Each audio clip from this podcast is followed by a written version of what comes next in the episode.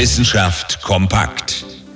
Osiris ist der ägyptische Gott des Jenseits, der Wiedergeburt und des Nils. Heute ist der alte Ägypter aber für etwas anderes zuständig, für die Erforschung des Weltalls. Und zwar in Form einer Raumsonde mit dem etwas cooleren Namen Osiris Rex. Die NASA-Sonde hat vergangenes Jahr den Asteroiden Bennu besucht. Bei dieser Gelegenheit hat sie einiges an Staub und Geröll eingesammelt.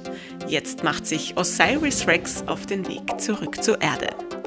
Wie viel Stein und Geröll die Sonde dem Asteroiden entnommen hat, erfahren wir erst dann, wenn Osiris Rex wieder bei uns ist. Die NASA geht aber davon aus, dass die Mindestanforderung von 60 Gramm auf jeden Fall erfüllt ist. Die Gesteinsproben vom Asteroiden Bennu sollen dann in Laboren auf der ganzen Welt analysiert werden. Da müssen wir uns aber noch ein bisschen gedulden. Erst im Herbst 2023, also ganze sieben Jahre nach Beginn der Mission, soll die Sonde dann wieder auf der Erde landen. Und bis dahin?